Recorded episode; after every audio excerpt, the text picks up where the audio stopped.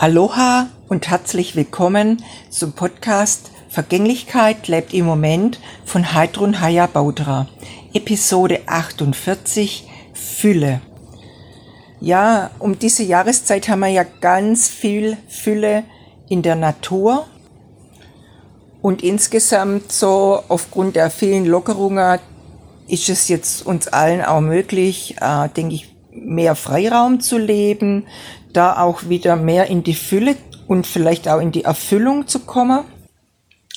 Die Fülle bezieht sich natürlich auf ganz viele Aspekte von unserem Leben und wir wissen ja alle, wer im Mangel fühlt und denkt, der zieht auch Mangel an. Genauso wer so in der Fülle lebt, zieht automatisch Fülle an. Es geht dabei natürlich nicht um die Überfüllung oder an, um die Anhäufung, vor allem auch mit materiellen Dingen, mit denen man sich ja oftmals tatsächlich äh, noch zusätzlich belastet, sondern es geht so einfach um die einzigartige individuelle Fülle von jedem von uns. So ist mein Impuls heute an dich. Spüre nach, und lebe deine ganz eigene Fülle. Aloha!